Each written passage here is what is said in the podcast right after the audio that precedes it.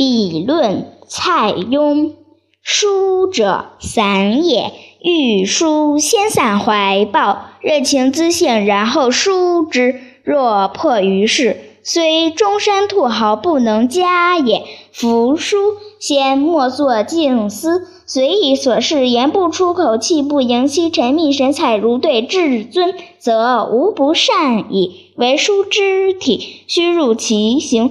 若坐若行，若飞若动。若往若来，若卧若起，若愁若喜，若重拾木叶，若立见长歌，若强弓硬矢，若水火，若云雾，若日月，纵横犹可向者，方得谓之书矣。